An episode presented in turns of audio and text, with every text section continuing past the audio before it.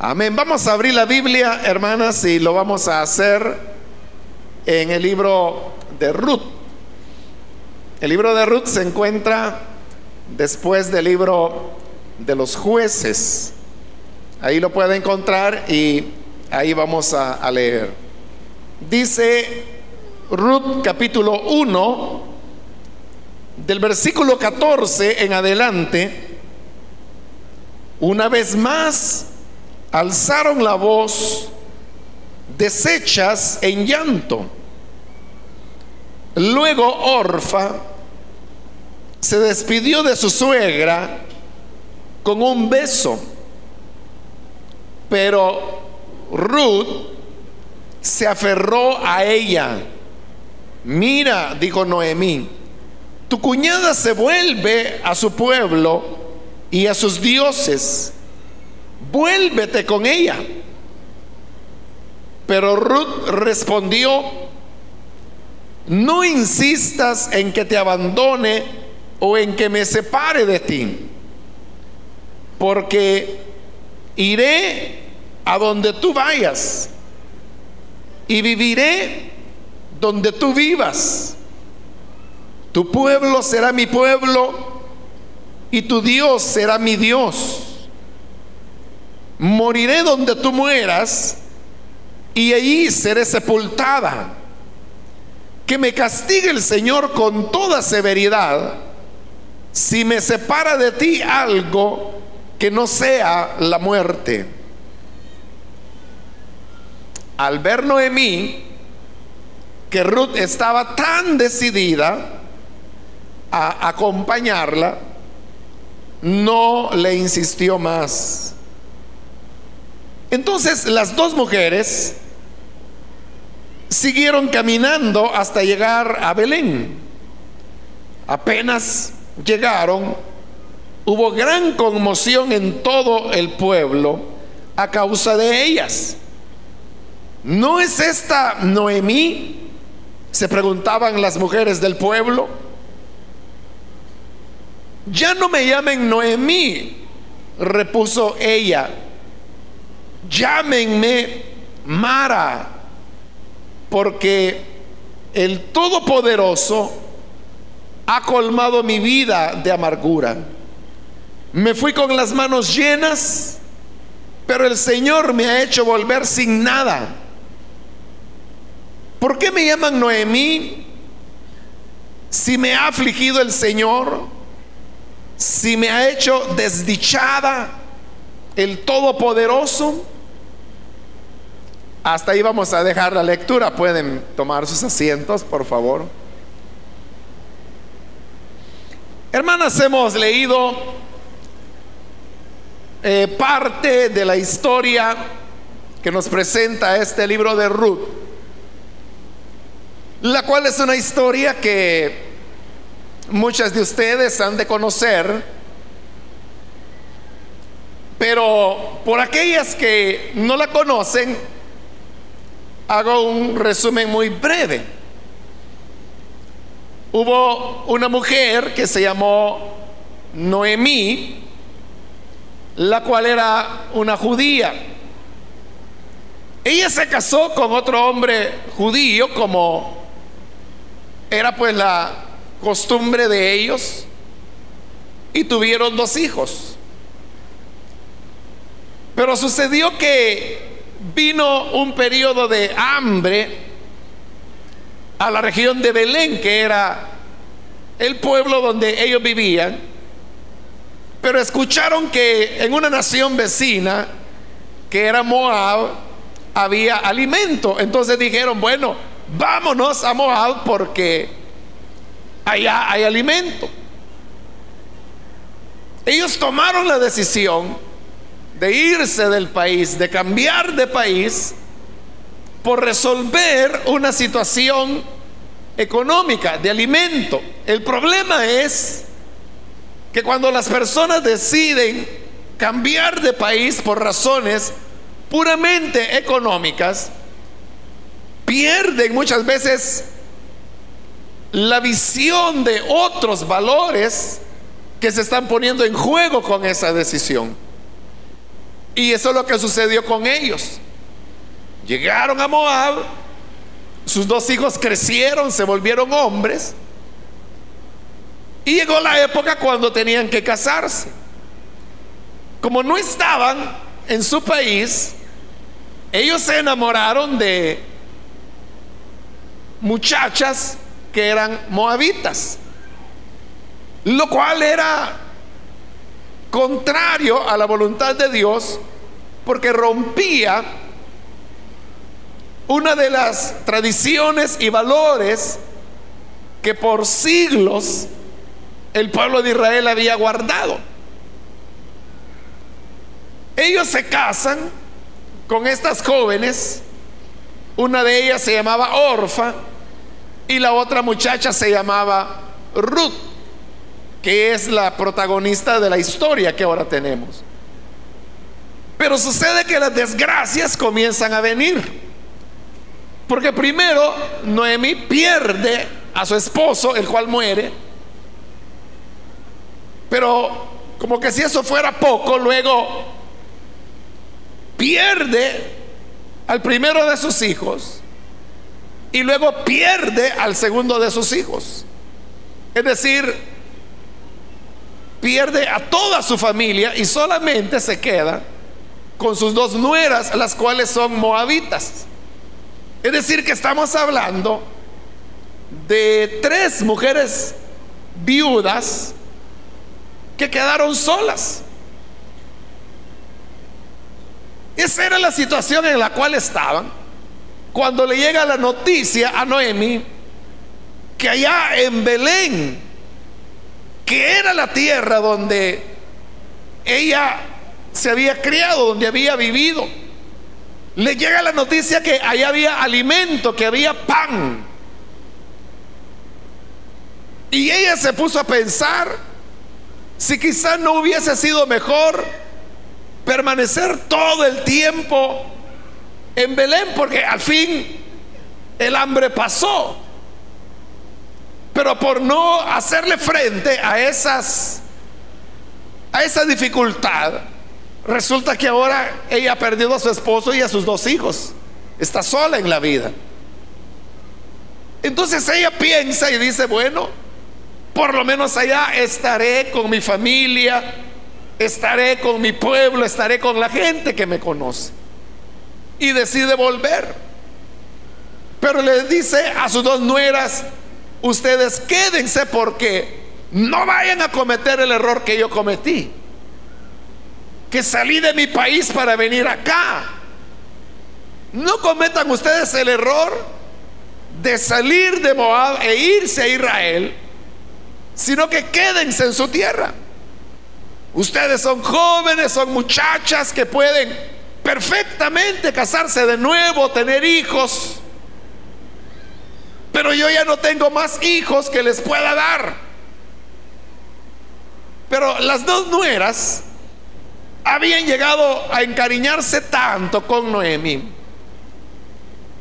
que no quisieron dejarla ir y le dijeron, no, no, iremos contigo, estaremos contigo siempre, estuvimos contigo en las buenas, ¿por qué no vamos a estar ahora en las malas?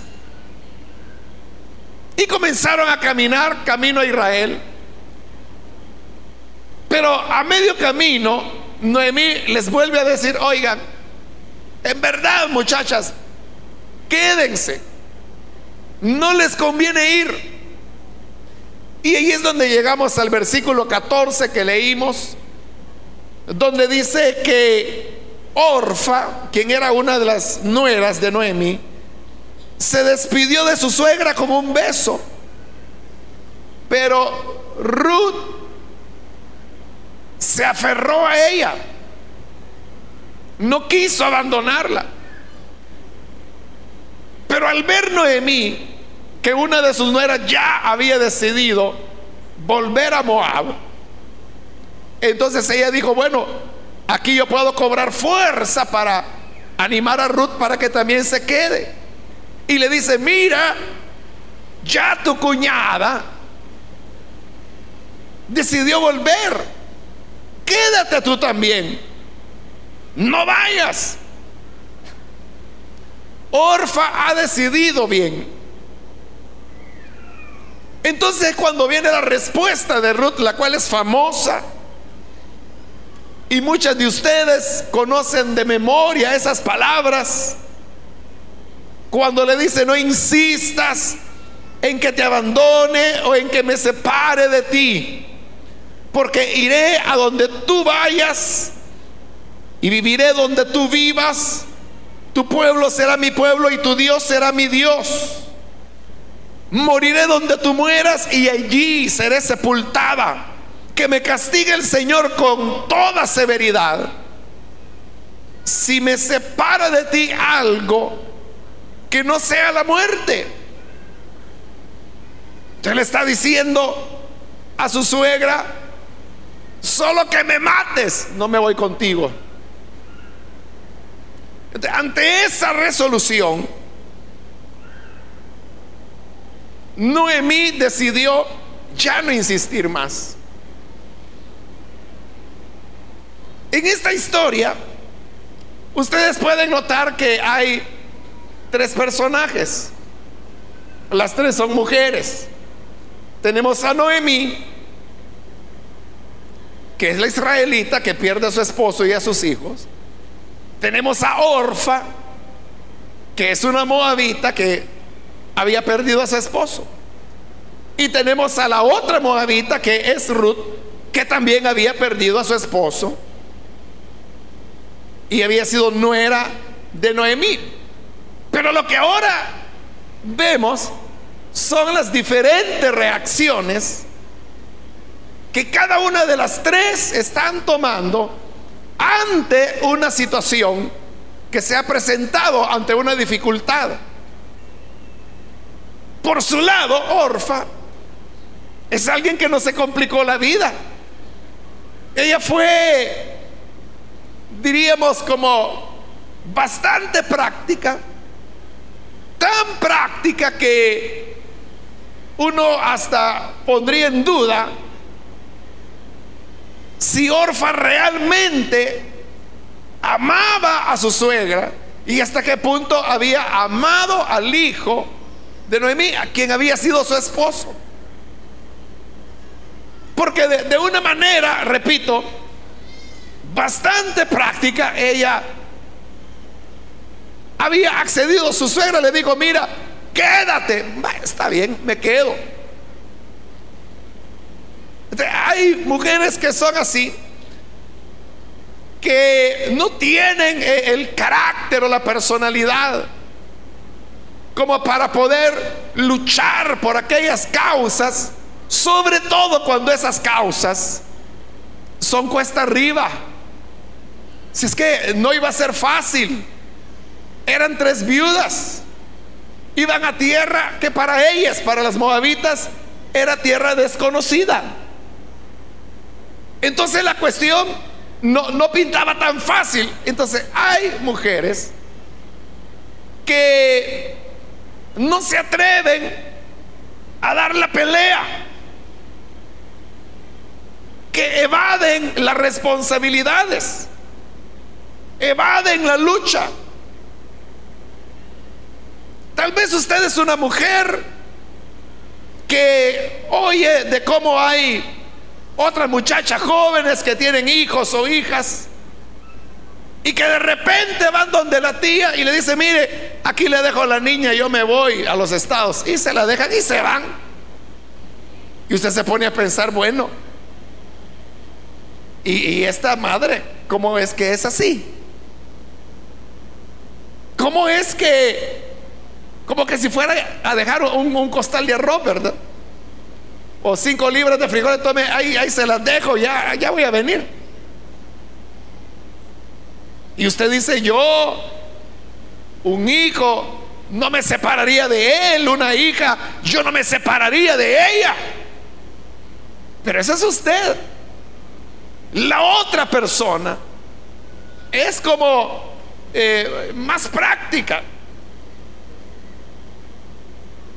Como que no se atreve a pelear la batalla, o sea, no quiere incomodidades. No quiere complicarse la vida, quiere pasarla suave, tranquila. Y así como hay hombres que andan dejando hijos e hijas por aquí, por allá y por aquí, por allá, también hay mujeres que tuvieron una niña por acá, la dejaron, se olvidaron de ella, por allá tuvieron otro hombre, otra criatura que la dejaron y siguieron caminando. Y ahí van dejando a sus hijos. Y pareciera que no, les importa, no les interesa. Nunca hay una llamada, nunca una preocupación. ¿Qué pasó? Con mi hijo, con mi hija vivirá, estará bien, estará estudiando. O sea, nada. Es decir, mujeres como, como Orfa, que son inconstantes, que no muestran una firmeza en las cosas de la vida y un elemento fundamental de la dignidad de la mujer es esto. Es parecido, hermano, al tema de los derechos. El tema de los derechos es una, una, moneda. Pero como toda moneda, usted sabe que tiene dos caras. Está el lado de los derechos, pero ante cada derecho hay una responsabilidad. El problema es que las personas reclaman muchas veces el tema de los derechos. Se dice, mis derechos, mis derechos, mis derechos, mis derechos. Pero sus responsabilidades las tienen totalmente olvidadas. Igual es el tema de la dignidad. Una mujer puede decir, quiero que me respeten mi dignidad de mujer. Excelente. Pero la dignidad tiene dos monedas. Está la dignidad que se le debe reconocer a la mujer. Pero por el otro lado está la actitud a través de la cual la mujer defiende esa dignidad de la cual dice que tiene derecho. ¿Y cómo la defiende? La defiende por medio de su responsabilidad. La defiende por medio de su entrega, de su trabajo, de su esfuerzo. Cosa que Orfa no tenía. Orfa era la que quería derechos sin obligaciones. Quería disfrutar de la vida sin trabajo. Quería que se le respetara su dignidad. Y está bien, pero sin hacer nada por construir esa imagen digna. Entonces Orfa es el modelo de la persona, de la mujer que vuelve atrás fácilmente, que claudica, que no pelea, que no lucha, que no se esfuerza. Hace años, hermanos, hermanas, predicando allá por la década de los 80 fue precisamente en este libro de Ruth, en una ocasión di un estudio de todo el libro de Ruth, en un retiro, y predicando de Orfa, precisamente, al final de esa predicación llegó un hermano que tenía ya su tiempo de estar en la iglesia. Y me dice, mira hermano, me dice, qué ignorante es uno. Me dice, ¿y por qué? Le digo yo. Ah, porque fíjese que yo tengo una hija y Orfa le puse de nombre. Si yo hubiera sabido quién era Orfa, no le pongo así, me dice. Yo se lo puse porque sonaba bonito, Orfa.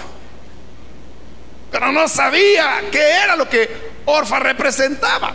Bueno, con el perdón de las hermanas Orfa que están acá, ¿no? Pero no se preocupe que no es el nombre, es la cuestión de la actitud. La otra mujer es Noemí. Dice el versículo 19. Entonces las dos mujeres, que eran Noemí y Ruth, siguieron caminando hasta llegar a Belén. Apenas llegaron, hubo gran conmoción en todo el pueblo a causa de ellas, porque Belén, principalmente en esa época, hermano, era un caserío. Era, yo creo que ni aldea llegaba a eso. En la época de Jesús, siglos después de esto, ya era aldea. Pero aquí, hermanos, eran una que otra casita por ahí. Eso es lo que se llamaba Belén. Entonces todos los vecinos se conocían. Y cuando ven llegar a Noemí, de inmediato la reconocen. Aunque hacía años que se había ido, pero la reconocen y dice que la gente preguntaba, ¿no es esta Noemí? Y dice que eran las mujeres del pueblo las que preguntaban, ¿no es esta Noemí? Y ella, versículo 20, respondía, ya no me llamen Noemí, llámenme Mara, porque el Todopoderoso ha colmado mi vida de amargura.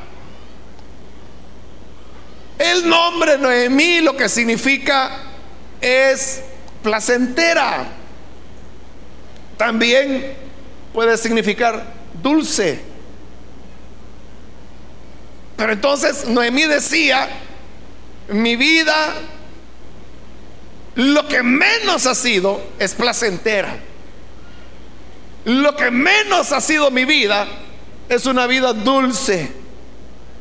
Entonces le dice a su gente de su pueblo, ya no me llamen Noemí, llámenme Mara, porque la palabra Mara lo que significaba era amargura. Y ella explica y dice, porque el Todopoderoso ha colmado mi vida de amargura y luego en el 21 explica un poco más. Me fui con las manos llenas, pero el Señor me ha hecho volver sin nada. ¿Por qué me llaman Noemí? Si me ha afligido el Señor, si me ha hecho desdichada el Todopoderoso. Este es el segundo tipo de mujer que lo vemos representado en Noemí. Noemí es el modelo de mujer que todo lo ve negro. Donde ella dice, el Señor me ha llenado de amargura. Lo tenía todo. Ya no tengo nada. Me ha afligido el Señor. Me ha hecho desdichada. Y usted sabe que hay mujeres que son así que usted les pregunta, ¿qué tal? ¿Cómo ha estado? Pues mal. ¿Y cómo voy a estar? Si mire, con el marido que tengo y mis hijos, y se ponen a llorar y que qué desdicha y qué desgracia y que mi vida aquí, que yo quizás no soy hija de Dios, mejor no hubiera nacido. Y empiezan, hermano, a, a tomar para sí el nombre de desdichada, de amargura, que lamentan todo. Son las personas que a todo mundo le andan contando lo mal que les va en la vida. Con todo mundo andan llorando, con todo mundo se andan quejando, con todo mundo andan lamentando. Para ella las cosas ya no hay remedio, ya no hay esperanza. Alguien les apagó la luz y como que se la desconectaron de una vez porque creen que ya no va a volver. Esa es la mujer que se deja derrotar por las dificultades y que porque se derrumba emocionalmente comienza a enfermarse. ¿Y como no se va a enfermar? Si a mí me está diciendo que es desdichada, que es amargura, que está vacía, que lo ha perdido todo, que ya no tiene nada. Si es que una persona que se está repitiendo eso constantemente, es una persona que se lastima y eso comienza a afectarle su salud. No duerme, comienza a padecer de colitis, va donde el médico y le dice, mire, su situación es puramente nerviosa. Pero no es que va a reaccionar y dice, no, yo tengo que cambiar de actitud. No, al contrario, dice, ay, entonces tengo crisis de nervios. Ay, mire, si ya estaba mal y ahora el médico me dice que estoy peor. Que los nervios me están matando y que tengo colitis y me va a dar úlcera. Total que las desgracias van. Son esas mujeres que caminan y llevan una nube negra sobre su cabeza todo el tiempo. Donde quiera que van, ahí van la tormenta, la nube negra sobre su cabeza. Siempre para ellas todo está oscuro. Todo es de lamentar. Todo es de dichosa la fulana, dichosa la mengana. Que le va bien. Y claro, bueno, son hermanas que hay que tenerles paciencia, ¿verdad? Y ahí se tiene que poner en práctica lo que Pablo dijo, que debemos sobrellevar los unos las cargas de los otros. Y tal vez usted dice, bueno, pero ¿y hasta cuándo tengo que llevar a esta señora? ¿Hasta cuándo tengo que sobrellevarla si nunca que se calma, nunca que se tranquiliza? Pero está el tercer tipo de mujer. Y esa es Ruth. Ruth también lo había perdido todo. Había enviudado, joven, sin hijos. Ella podía, igual que Orfa, evadir la situación. No la evadió. Pero también ella podía sentirse y declararse una desdichada, como su suegra ya lo había hecho.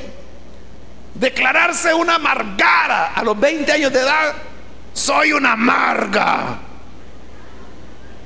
Eh, podía haberlo hecho Ruth. No lo hizo.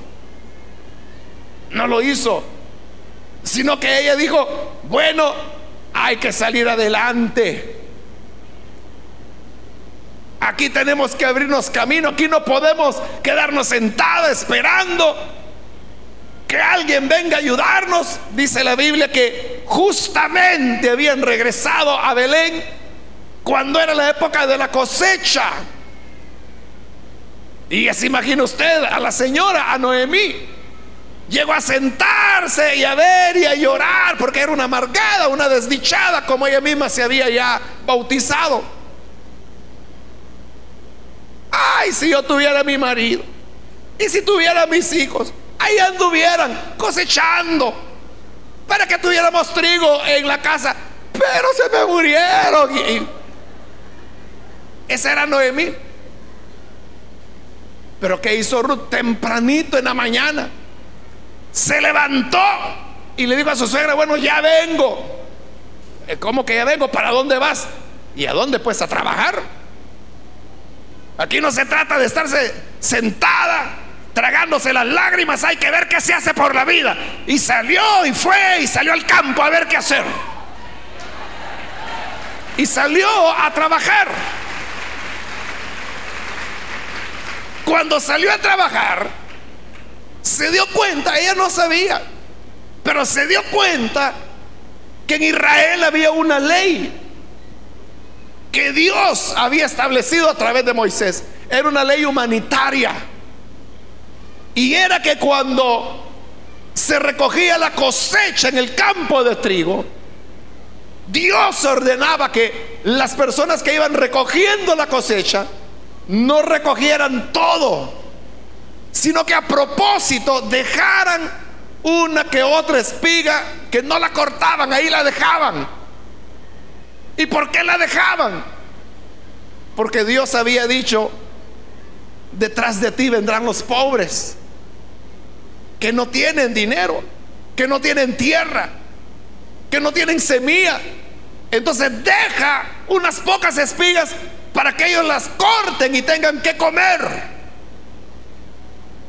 Entonces cuando esa ley obviamente en Moab no existía. Pero Ruth se entera que en Israel sí. Y ella preguntó, ¿y entonces puedo ir a recoger esas espigas? Sí. ¿Y eso no se cataloga como robo? No. Y aunque no sea terreno mío, no importa.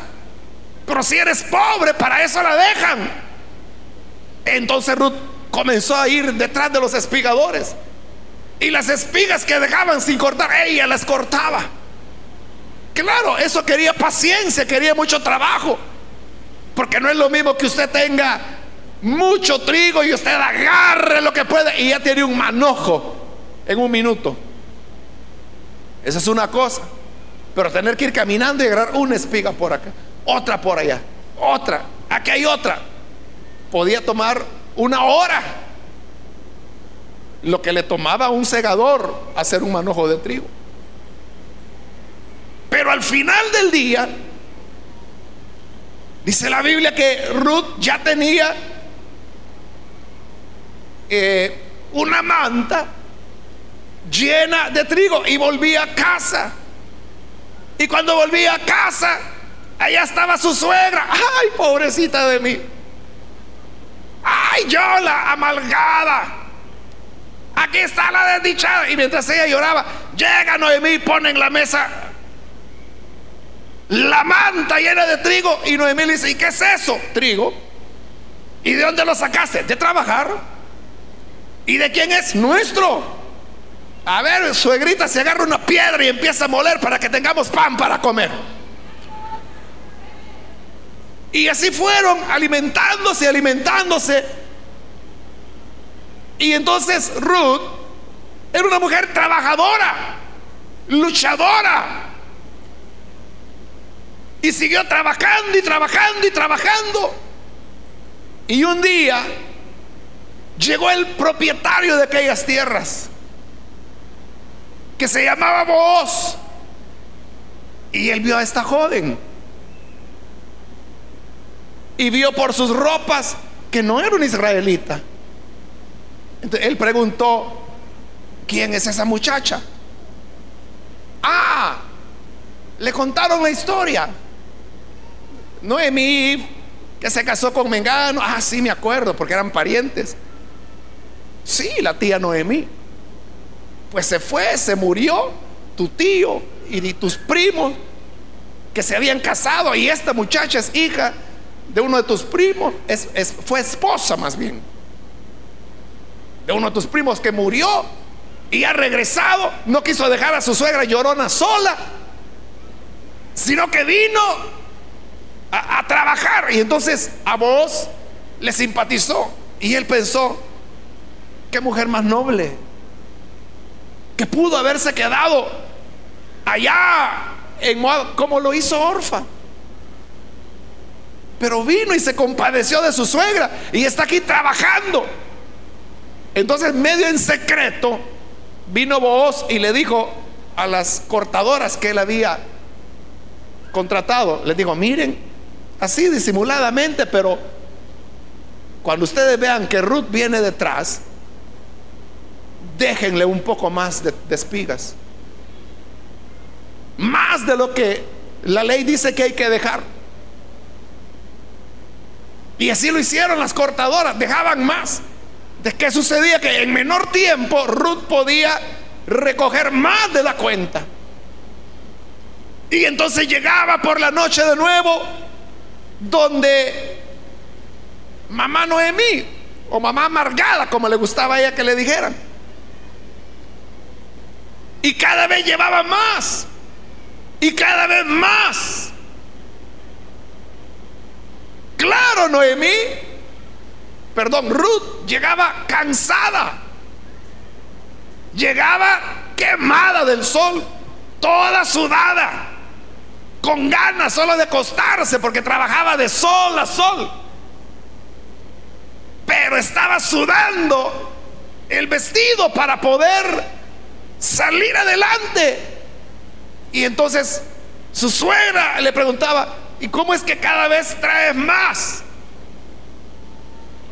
Y le dice Ruth que no era boba, pues yo creo que las cortadoras a propósito dejan un poco más de trigo y por eso me abunda más. Y eso le llamó la atención a Noemí y le dijo, mira, ¿y a dónde estás siguiendo a recoger espigas? Ah, le digo, voy a la tierra de un hombre que se llama Booz. Y Noemí, ¿Booz? Sí. ¿Qué tiene? Ah, le dice que Booz es pariente nuestro. Entonces le digo, mira, no vayas a otro campo. Mantente solo en el campo de Booz. Y Ruth no sabía nada. ¿Por qué? Y Noemí tuvo que comenzarle a explicar, si es que mira, aquí en Israel hay otra ley que se llama la ley del levirato. Y la ley establece que cuando una mujer enviuda sin hijos, el pariente más cercano debe casarse con ella para tener hijos y que estos hijos puedan llevar el nombre del difunto para que su nombre no desaparezca de las familias de Israel. Ah, qué interesante, le dijo Ruth. Pero, ¿y eso qué tiene que ver conmigo? Muchachita, le dice, ¿qué no te das cuenta? Vos es familiar nuestro. Entonces, Él te puede redimir, Él nos puede redimir. Él podría casarse contigo para cumplir la ley del emigrato y que tengas hijos. Y los hijos que tengas llevarán el nombre de mi hijo, es decir, el esposo, el ex esposo, el ya fallecido, el difunto esposo de Ruth. Entonces dijo Noemi, perdón, dijo Ruth, está bien, entiendo. Pero entonces Ruth sabía que no era solamente cuestión de quedarse sentada otra vez. Si es que Ruth es la mujer de acción, es la que se gana las cosas por medio de su esfuerzo. Entonces ella dijo, me voy a acercar a vos para llamar su atención. Y se fue acercando, acercando hasta que hay un momento en que supo dónde vos dormía. Y vos era un hombre que estaba siempre con su gente y se quedaba a dormir en el campo. Entonces, un día, Ruth terminó temprano, fue a casa, se bañó, se puso ropa limpia y se fue a dormir en el lugar donde vos estaba. Y cuando ya todos estaban dormidos, ella se acercó y se acostó a los pies de él. Y vos estaba dormido. Pero en la noche vos se movió y cuando se movió con sus pies, sintió que algo estaba ahí. Y vos se levanta y dice, bueno, ¿qué es esto? Y cuando ve, es Ruth la que está ahí. Y Ruth también despierta y le dice, extiende tu mano sobre tu manto sobre mí porque tú eres el pariente cercano, que en hebreo es el Goel, el redentor. Redímenos. Y entonces, lo que ella estaba haciendo no era que se le estaba declarando, como algunos piensan. Lo que le estaba pidiendo era que cumpliera con lo que la ley le pedía, la ley del levirato.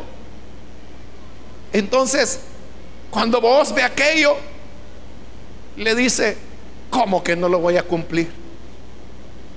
Si he visto tu trabajo, he visto cómo has luchado, he visto tu lealtad hacia tu suegra y la lealtad hacia hasta para los que ya están muertos.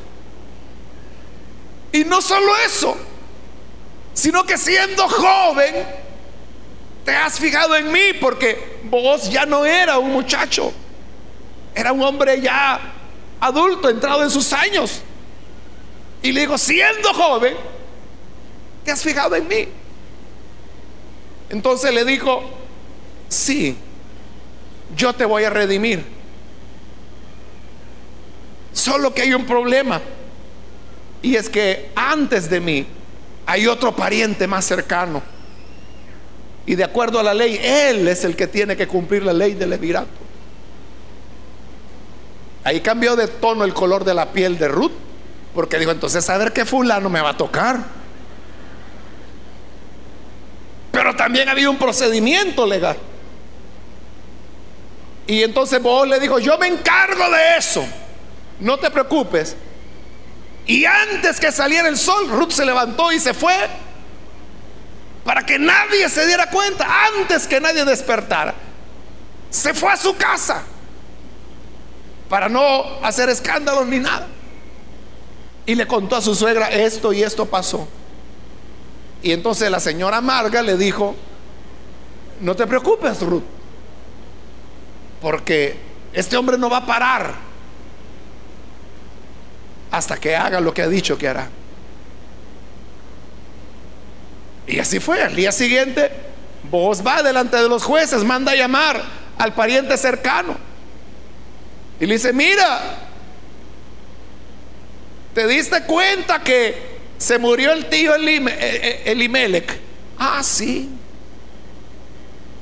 Y que se murieron los dos primos, los dos hijos de él también. Ah, no, eso no sabía. Pues sí, se murieron.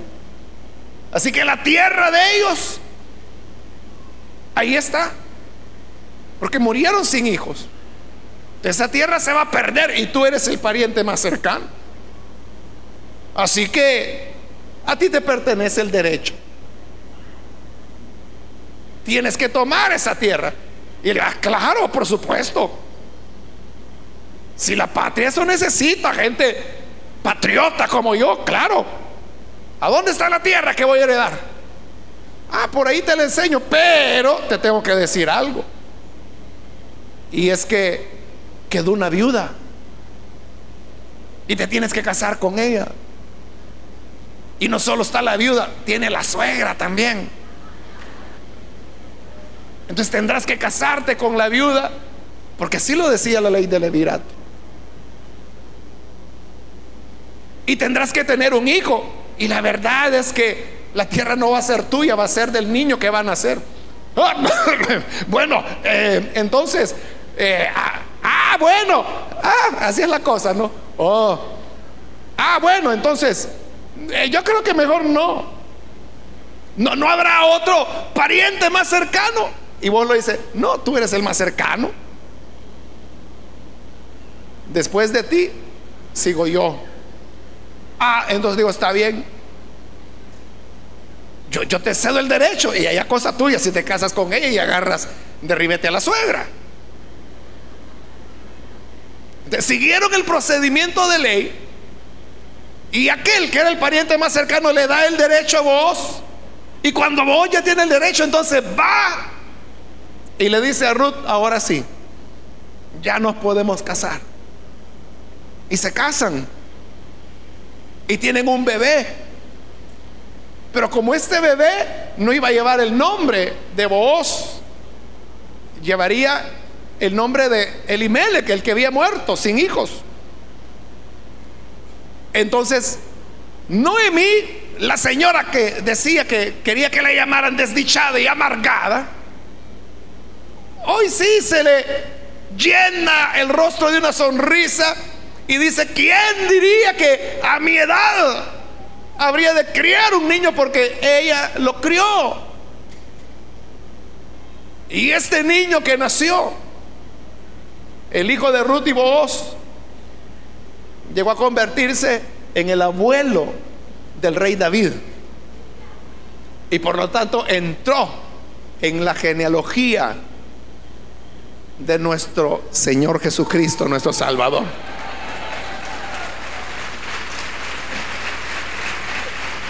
Pero, ¿cómo fue posible eso? Por una mujer de carácter, de lucha como lo fue Ruth.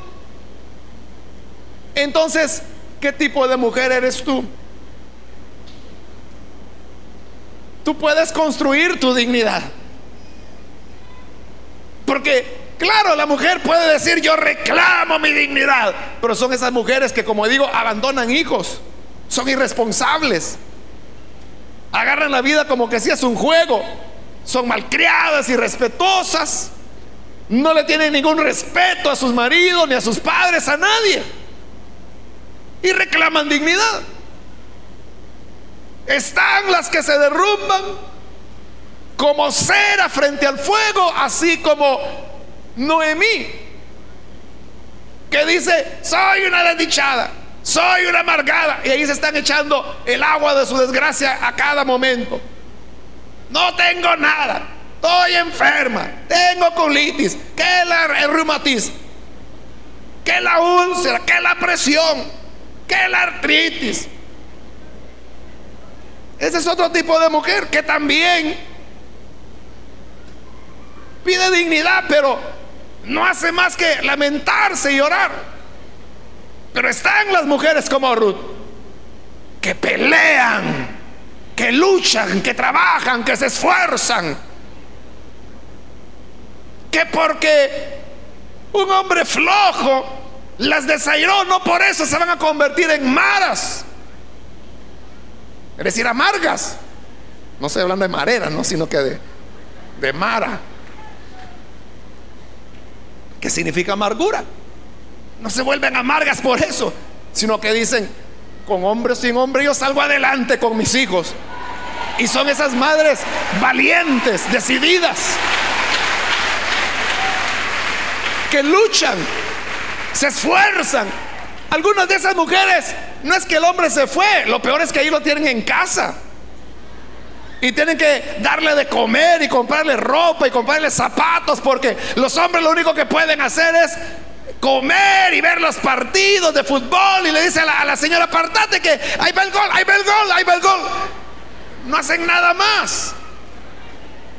Pero son mujeres que no por eso se dieron por vencidas, sino que siguieron adelante. Y claro, los hijos ven, las hijas ven y tal vez ahora están pequeños, tal vez ahora son niños, tal vez ahora son jovencitos, jovencitas, pero llegará el momento cuando crecerán. Y cuando crezcan dirán, si he llegado a ser lo que soy, es por mi mamá. Fue por mi mamá, no fue por mi papá.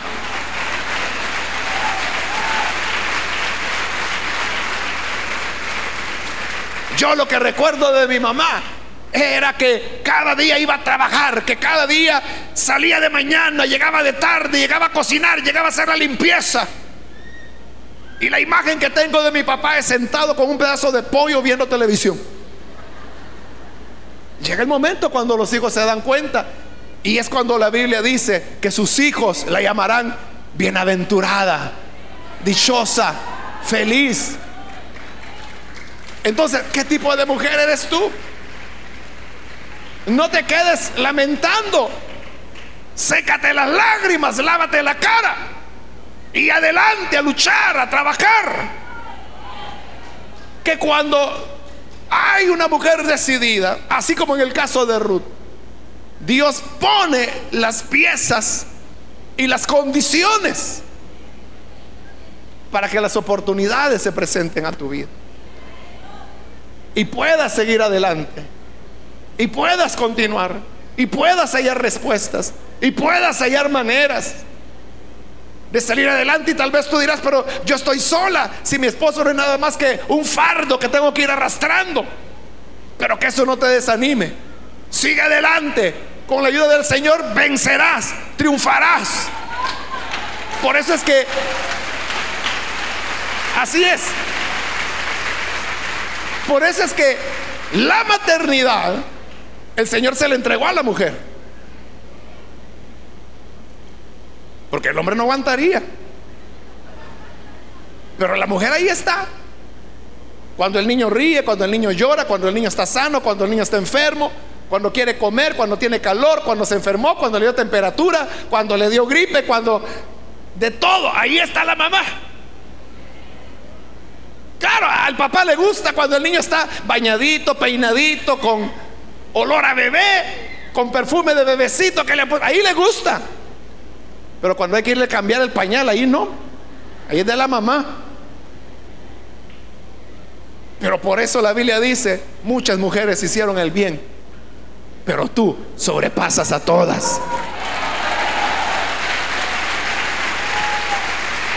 Que la alaben los pueblos cuando están a las puertas. sus hijos la llamarán bienaventurada.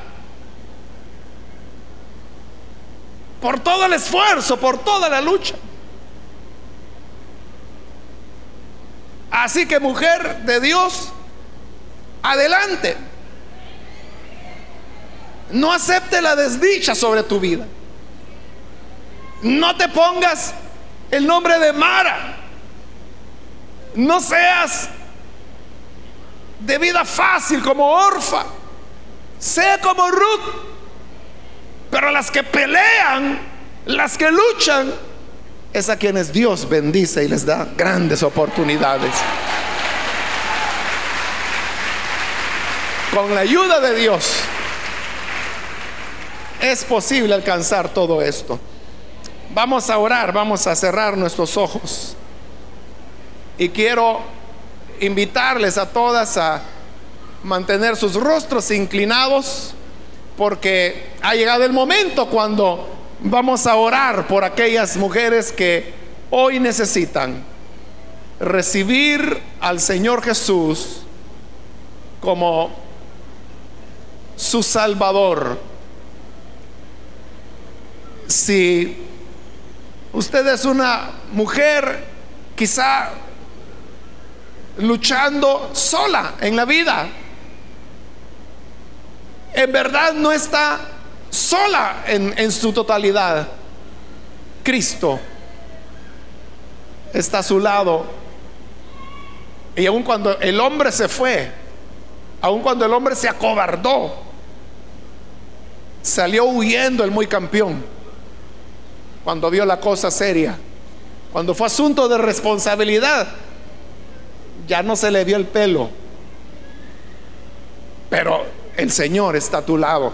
Entonces yo quiero hoy hacer una invitación para aquellas mujeres que hoy necesitan la ayuda de Dios para enfrentar las situaciones que vengan en la vida. Todas aquellas mujeres que hoy quieren recibir a Jesús como Salvador, yo las invito para que en el lugar donde están se pongan en pie, en señal que desean recibir al Hijo de Dios. Sé una mujer como Ruth, decidida, decidida. Ella decidió seguir a Noemí, aunque las cosas no pintaban bien. No había nada, nada prometedor. Pero estaba dispuesta a luchar. Ven ahora y cree en el Señor. ¿Quieres recibir a Jesús? Ponte en pie. Vamos a orar cualquier amiga que todavía no ha recibido al Señor Jesús como Salvador. Hoy es el momento, la oportunidad que el Señor abre para que todas aquellas que aún no han creído tengan la oportunidad de hacerlo. Hoy es el momento. Póngase en pie. El Señor le llama, le invita a venir Cualquier persona, cualquier amiga que es primera vez que necesita creer en el Señor. Quizá ha visitado la iglesia en otras ocasiones. Quizá ha escuchado otras predicaciones. Pero finalmente, hoy es el día cuando usted desea que su vida cambie y ya no estar sola, sino que tener a Jesús a su lado. Pues Él es el momento de hacerlo. Póngase en pie y vamos a orar. Con toda confianza, venga. Queremos presentar su vida ante el Señor. Queremos orar por usted. Le animo para que venga al buen Salvador. Hoy es su oportunidad. Es su momento. A usted que nos ve por televisión también, la invito para que pueda creer en el Señor. uniéndose a nosotros en esta oración. Padre, te damos las gracias por estas personas que están acá, por las que aún están pasando, y también, Señor, por aquellas que ven a través del canal de televisión y escuchan a través de las emisoras de radio. Te pido, Padre, que llegues a cada una de estas personas para darles vida nueva, que puedan, Señor, a partir de hoy, saber que no están solas en la vida y que puedan ser mujeres luchadoras, mujeres que emprenden la batalla, sabiendo en que no lo hacen en su propia fuerza, sino que lo hacen, Señor, levantadas por ti, ayudadas por ti. Ayuda, Señor, a tu iglesia, a todas tus hijas, a ser mujeres valientes, a ser esposas heroicas, madres ejemplares, para que en el día final, tú que eres justo, des la recompensa que cada una merece. En el nombre de Jesús, nuestro Señor, lo pedimos. Amén.